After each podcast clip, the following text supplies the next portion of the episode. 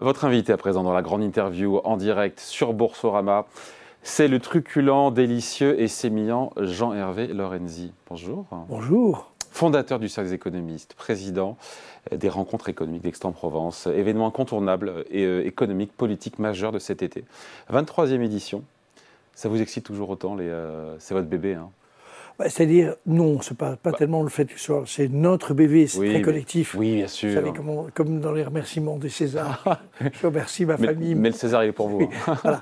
Euh, ce qui est très intéressant dans cette année, euh, c'est que, euh, d'abord, un, la situation, comme vous venez de l'expliquer à propos de la Banque Centrale Européenne, et ce qu'a dit Xavier, est quand même totalement incompréhensible. J'ai adoré la formule finale, c'est peut-être s'est-on entièrement trompé sur... Vous pensez qu'il y a erreur ou pas, pour le coup, de politique monétaire quand la BCE aujourd'hui augmente ses taux alors que l'Europe, la zone euro, entre en récession? Non, mais bien, bien entendu que, que oui. Euh, Xavier est évidemment tenu à beaucoup plus de prudence vu à ça. Pour vous, on, Vit, on vit aujourd'hui une, erreur de politique monétaire de la BCE Bien sûr, bien sûr. Le, vous savez, l'âge est très ennuyeux, sauf sur un seul sujet, c'est que ça donne de l'expérience. Lorsque, euh, pendant 20 ans, euh, des pays comme la France ont connu des inflations qui étaient supérieures à 10% ou 12%, 15%, quand Carter, le président Carter, cède la place au président Reagan, l'inflation aux États-Unis est de plus de 15%. C'est la raison pour laquelle ce retour à 2%, pourquoi pas 2,2 Pourquoi pas Ça, a une espèce de côté, euh, j'allais dire. Cette cible de 2% pour vous, c'est une ineptie c'est une, il faut être raisonnable. Ça au gouvernement de la Banque de France. Il faut être raisonnable. Et ce que Xavier a dit avec beaucoup de justesse, c'est que euh, dans les faits, l'inflation, elle se caractérise par des, ce qu'on appelle l'effet de second tour qu'il a évoqué à plusieurs reprises. C'est-à-dire qu'il euh, y a une espèce de course-poursuite entre la hausse des prix et la hausse des, des salaires. Ce n'est pas le cas. Donc, euh, on peut dire, alors je le dis plus brutalement que ce qu'il a dit, mais on ne peut pas déterminer une période dite inflationniste au moment où le mécanisme de définition même de l'inflation n'est pas en, n'est pas, pas, en train de fonctionner. Donc tout ça pour dire que ce n'est pas l'erreur du siècle, mais c'est euh, c'est une erreur la Banque centrale, ça lui est déjà arrivé. Je rappelle que en 2008, le début de l'été 2008. C'est bien de rappeler ça à Jean-Claude Trichet, il sera content. L'erreur est humaine.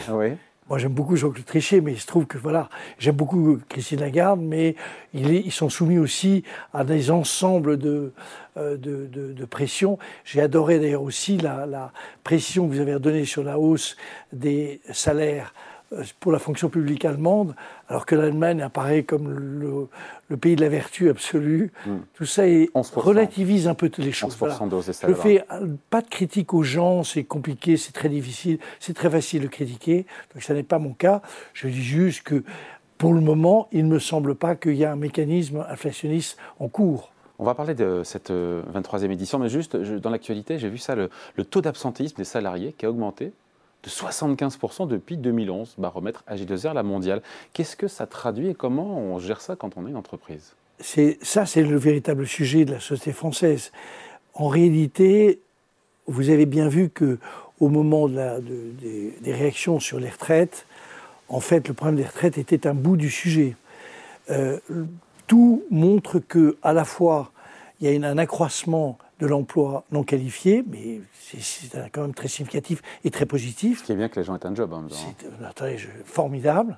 Euh, en revanche, on constate à la fois qu'il y a ces taux d'absentéisme, on constate que euh, le diagnostic fait sur les retraites était quand même un peu léger, puisque le vrai sujet, c'est qu'à partir de 60 ans, les deux tiers des gens ne travaillent plus. Donc c'était un peu. Euh, ça reste une spécificité franco-française. Ah oui, c'est une spécificité. C'est la seule spécificité. Le reste, n'est pas une spécificité. L'impression des jeunes aussi. On a taux d'emploi des et jeunes. Et le taux d'emploi des jeunes. Et puis, il y a ces centaines de milliers d'emplois. J'ai toujours pensé qu'ils étaient supérieurs aux 600 000, qui sont non, non repris on a un problème. Bah, c'est des jobs, personne n'a envie. Euh, les horaires sont, euh, sont chiants, pardon, euh, sont, c'est, mal payé, c'est mal considéré. qui a envie de prendre On a quatre hein sujets qu'il faut qu'on règle, qui sont les vrais sujets de, du marché du travail en France. Le marché du travail lui-même a été assez profondément réformé à partir des lois El Khomri, donc la fin de Hollande, puis les ordonnances, qui ont été les ordonnances Macron ou Pénicaud. Donc tout ça a changé la, la, réellement la phase d'organisation. Et on continue. Donc, à fabriquer des emplois, j'ai vu le chiffre, à 90 000 sur le premier, trimestre. Tout ça est positif. Il y a un problème, c'est que si on veut rester sur cette ligne, on peut atteindre le plein emploi, donc c'est de l'optimisme fort, à condition que on regarde dans un environnement global les rémunérations des salariés qui sont quand même, pour les non qualifiés, très faibles, les conditions de travail qui ne sont pas formidables, vous avez évoqué, vous avez en tête évidemment les, jeunes salariés euh, de la restauration qui, tous les soirs, vous ne seriez pas euh, vous ne seriez pas finalement tellement ravis d'accepter tous mm. les soirs de n'avoir aucune vie personnelle. Les hiérarchies sont très pesantes. Notre système est, demeuré très, euh, j'allais dire napoléonien, très vertical. vertical. Et puis l'absence de perspective. Car le vrai sujet, n'est pas tellement, enfin il est que les rémunérations sont très faibles, mais quand vous avez commencé à avoir une rémunération faible, vous êtes scotché aux rémunérations faibles. C'est-à-dire que quand on regarde les évolutions de rémunération et de job et de qualification, elles sont très faibles dans notre pays. Hmm. Donc c'est ça le vrai sujet. Donc il faut mettre tout ça sur la table et puis commencer à discuter comment on réorganise le, le travail et puis peut-être euh, c'est tout le sens du pacte de la vie au travail, voilà, voulu par le président. bon, après, ce sont des mots, mais il faut le décliner. Ce sont des mots, mais c'est en tout cas le sujet. On avait Dominique Carla qui était à votre place euh, hier, qui est candidate à la présidence du BDF, qui est vice-présidente. On parlait du plan logement du gouvernement. Euh, elle a dit c'est insuffisant. Euh, vous, je vous ai entendu dire je veux un, un plan Marshall. Ne comptiez pas pour vous. Hein. C'est une plaisanterie. Cette, cette, ce plan, je crois que je voudrais, moi, je, pas du tout dire du mal de M. X ou Mme Y, pas du tout mon, mon, souhait, je trouve que c'est difficile ce qu'il y a à faire, mais le sujet du logement est un sujet maltraité en France depuis, euh, depuis en réalité, le président Macron, qui n'aime pas, qui n'aime vous savez que c'est du rentier, donc euh, il n'aime pas ça. Le président Macron n'aime pas quoi l'immobilier? L'immobilier, le, logement. Et donc on a un, sujet qui est rendu compliqué, hein, parce qu'à la fois les maires n'ont pas envie euh, d'avoir de, nouveaux habitants qui risquent de ne pas voter pour eux, mmh. c'est la réalité. Le foncier est très cher. Le, il y a eu un accroissement du prix de, de tout ce qui concernait pour les matériaux, le, pas tellement d'ailleurs le les, obligations, les obligations environnementales aussi Les obligations environnementales euh, qui, cher, qui sont très excessives. Parce que le problème, c'est d'abord de savoir si les gens sont euh, euh, bien corrects par rapport au, euh, j'allais dire, à l'environnement, il faut d'abord les loger. Il y a 4 millions de personnes mal logées en France. C'est hallucinant. Et derrière donc, il, tape à côté. Donc le plan, le plan du gouvernement tape totalement à côté. En plus, il fait des économies. Vous avez vu, il y a 2 milliards d'euros d'économies entre la suppression du Pinel et le recentrage du prêt à taux zéro. Je veux dire, c'est vraisemblablement avec les problèmes de, j'allais dire, de formation qui sont aujourd'hui euh, qui se, se concentrent sur les lycées professionnels et où il faut vraiment trouver de bonnes solutions, parce que c'est comme ça qu'on fera de la croissance, c'est le problème du logement. Et le logement, ça te touche surtout. Vous êtes, vous êtes un, quelqu'un qui est un chômeur de longue durée depuis deux ans. Les gens n'ont aucune envie d'être chômeur de longue durée, statistiquement, aucune. Je veux dire, c'est pas une situation euh, plaisante, bien entendu. Mais ils ont un logement social, mettons à Vannes. On leur propose à Rion, près de Clermont-Ferrand, un job qui correspond à leur qualité. Mais il n'y a pas de logement social. Ils vont prendre le risque Évidemment non. Donc c'est majeur, majeur. Donc La, mesure la plus puissante qu'il faudrait faire, qu'il aurait fallu prendre, que le gouvernement. c'est-à-dire je réunis tous les, les, partenaires, y compris tous les promoteurs immobiliers, qui sont souvent assez compétents sur les sujets. Je leur demande peut-être d'un peu diminuer leur euh, rémunération, mais c'est... Ils m'ont dit, on les a eu sur ce plateau, Altarea ou d'autres, nous, notre marge, c'est 3, 4, 5 c'est pas... Donc je les mets tous, Altarea, je mets, je mets la, Caisse des dépôts qui est formidable sur ce point-là. La Caisse des dépôts est vraiment un acteur euh, Et il en sort quoi, Top là-dedans. Au-delà d'un jus de, jus de crâne et d'un jus de cerveau Et je mets l'Association des maires de France, etc. Je mets les préfets, et je dis maintenant, ça suffit. Il faut qu'on loge les Français, point. C'est un, vous savez, ça ressemble un tout petit peu à l'été l'hiver 54 avec l'abbé Pierre. Mm. C'est hallucinant de, de voir qu'on ne peut pas résoudre ce problème. Et évidemment. Mais c'est une question, encore une fois, d'argent public, c'est une question de libérer du foncier, c'est une question de contraindre les maires à donner plus de permis. comme partout, c'est pas une question massivement d'argent, c'est d'abord une question de la réglementation, c'est une question de la volonté des acteurs, c'est une question de faire des accords privés-publics, c'est une question de mettre tout le monde autour de la table, comme pour le travail, comme pour les lycées professionnels, arriver à faire que ce soit la société française qui a envie de résoudre ce problème. Hmm. Sur cette question, en, disant ça, je suis en train de vous parler des rencontres d'Aix. Et on y vient tout de suite, évidemment. Juste dernière pour clore sur le sujet sur l'immobilier. On voit les transactions qui sont euh, pour le coup en baisse, je crois 10% de baisse au niveau des transactions. Les prix, ont, clairement, le marché s'est retourné dans l'immobilier ancien, résidentiel. Est-ce qu'un crack immobilier, il y a souvent ce terme qui revient, est-ce que c'est possible ou pas d'avoir vraiment un gros décrochage des prix de l'immobilier en France? Moi, je, du fait des taux d'intérêt. Je, je, crois que je ne crois pas. Je crois qu'on va euh, vers une espèce de. Vous avez parlé tout à l'heure d'une stabilisation, un faux plat de, des taux d'intérêt de, la BCE à 4%. On va vers une stabilisation d'une situation dramatique qui risque, alors si, qui a un impact, c'est que, comme le disent euh, tous les acteurs du secteur, peut-être plusieurs dizaines de milliers d'emplois qui vont sauter. Alors là, on a un problème. Euh, on a un problème parce que, euh, vous savez, on a l'impression que, que c'est un sujet qui est non traité. Pardon de faire cette remarque, mais vous savez, ça, c'est le Parisien qui parle, et le Parisien tout à fait euh, soucieux de limiter les voitures hein, dans Paris. Mais vous avez vu tous ces chantiers, il n'y a jamais personne. C'est incroyable. C'est la même chose. C'est des problèmes non résolus et des problèmes qu'on ne prend pas à bras le corps sur cette affaire majeure. Le logement, c'est majeur. Les lycées professionnels, c'est majeur. Les deux choses à réformer ou à, mettre. On parlera de tout ça, évidemment, dans ces 23e éditions, des rencontres, encore une fois, je le répète, je le dis, rendez-vous politique, économique, majeur, plus d'une centaine de grands décideurs économiques, de grands patrons, la Première ministre, Bruno Le Maire et bien d'autres. Euh, cette année, le thème, c'est euh, recréer l'espoir. Et l'espoir, on l'imagine bien, on vous connaît d'un monde meilleur. Et en même temps, on se tape crise sur crise ces dernières années. Il n'y a pas un côté bisounours, là, quand même Non, je ne crois pas du tout. Je crois, euh, je vais défendre en un sens cette idée au niveau mondial et puis au niveau français, parce qu'on a beau expliquer aux gens en permanence qu'ils sont totalement concernés par la Slovénie, mais ils sont d'abord, ils ont besoin de s'occuper de leur propre sujet.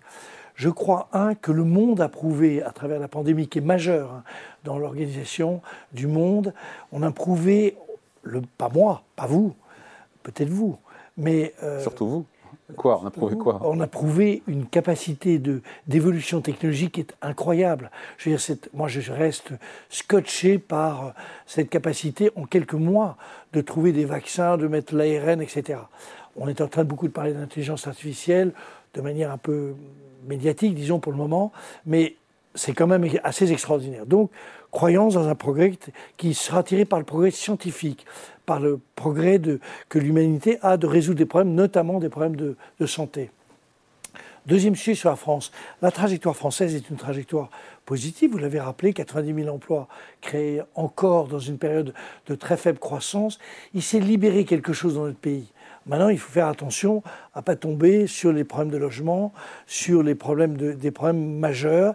Et il faut non pas réformer, ce mot de réforme est vraiment, je ras-le-bol du mot mm. réforme. Puis je suis né, on veut réformer la France.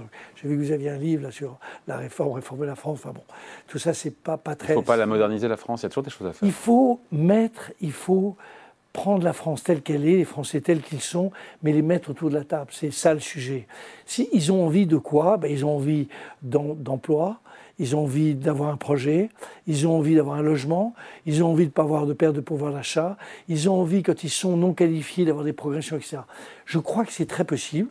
Les dernières années ont montré qu'il y avait eu des évolutions fortes. Moi, j'ai vécu comme vous, mais vous êtes beaucoup plus jeune et encore plus émillant que je ne le suis, pour reprendre votre expression.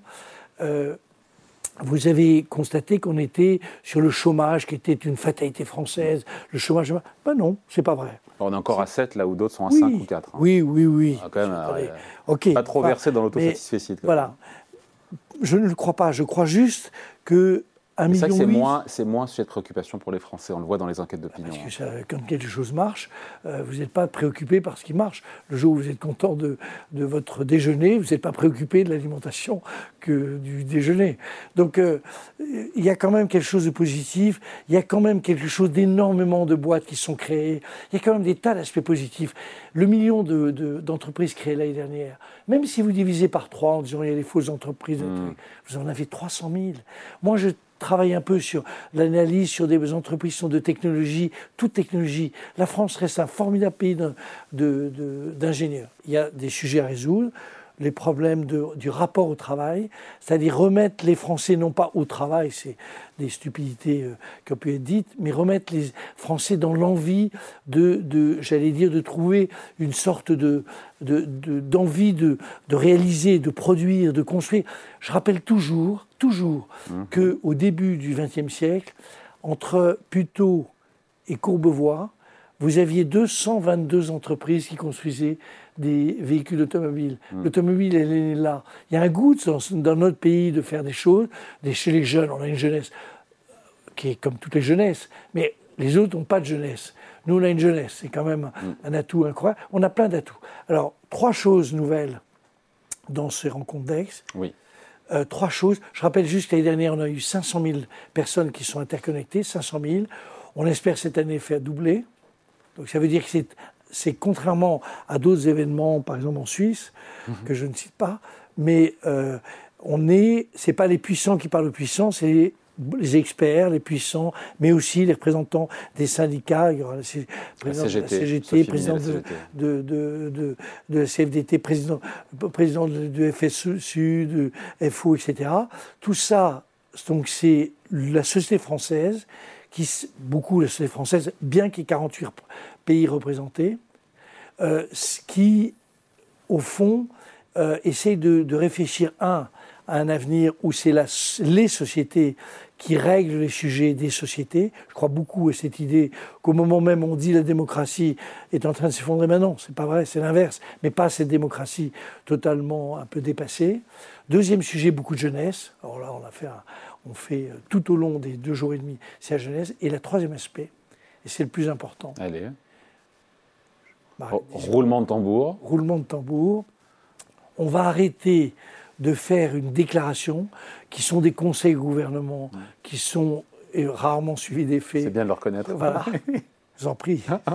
Tout ça a été très amical. Oui, évidemment. Et ça le reste. hein. Et, et ça le reste. On va faire un manifeste où on va essayer d'entraîner vous, tous les gens qui seront à Aix, Ouais. tous les partenaires, les 125 entreprises, les entrepreneurs, les participants, les journalistes de talent, d'immenses talents comme vous. Oh. Que, alors, oui. vous avez- vous l'avez cherché. Oui. Donc euh, d'immenses talents comme vous. Et on va essayer, sur 3-4 sujets, de dire, nous nous engageons à ce que dans les 3-4 années, on fasse tout pour résoudre les problèmes des NITS. Vous savez, ces jeunes, les- on est le seul pays au monde civilisé qui a un million et demi de décrocheurs. C'est absurde. Ils ont tous envie de travailler, ils ont tous envie d'avoir des vies normales. Personne n'a envie d'être... Un million et demi de décrocheurs, ça me paraît beaucoup, là. Non, Euh, je suis plutôt en dessous de la vérité. Sur les chiffres Oui. Mmh, Ça me surprend. Bon, ce sont des vrais sujets, tout ça. Et Voilà. Donc, euh, l'idée des le- les, les- les deux tiers de plus de 60 ans qui n'ont pas d'activité, euh, et on dit, on va faire une- c'est bien de faire une réforme, mais c'est le vrai sujet, c'est de secouer un peu nos camarades du, du MEDEF et de la. Pour qu'ils gardent leurs euh, salariés. Et de leur dire, euh, mes amis, maintenant, il faut arrêter de dire qu'à 55 ans, euh, on est fini, on n'a plus besoin de vous. Mm. C'est fini. On est le seul pays à avoir ça. Donc vous voyez, ce sont des, des choses d'optimisme, mais un manifeste auquel je crois d'ailleurs que votre signature est prévue. Avec grand plaisir. Tout ça, ça se passera dans le cadre des 23e éditions, euh, donc des rencontres économiques d'Aix-en-Provence. Il a encore un truc à raconter. Oui, à partir de 11h le vendredi, Ouais. top. Ce sera, il y aura le maire de Kiev, il y aura- enfin ça va être top. À partir de 8h le samedi, il y aura euh, euh, sur l'énergie et sur la réindustrialisation les grands, vraiment les personnalités les plus éminentes. Et à partir de 8h aussi le dimanche, où on va faire un truc absolument top euh, sur à peu près tous les grands sujets, démocratie, etc. Donc, vous voyez, c'est exceptionnel. Inscription gratuite pour celles et ceux qui veulent participer. gratuit. 7, 8, 9 juillet, événement incontournable politique, économique dont Boursorama évidemment est un partenaire média. Merci beaucoup Jean-Hervé Lorenzi, fondateur donc du Cercle économiste, président des rencontres économiques d'Aix-en-Provence. Merci à vous. Salut.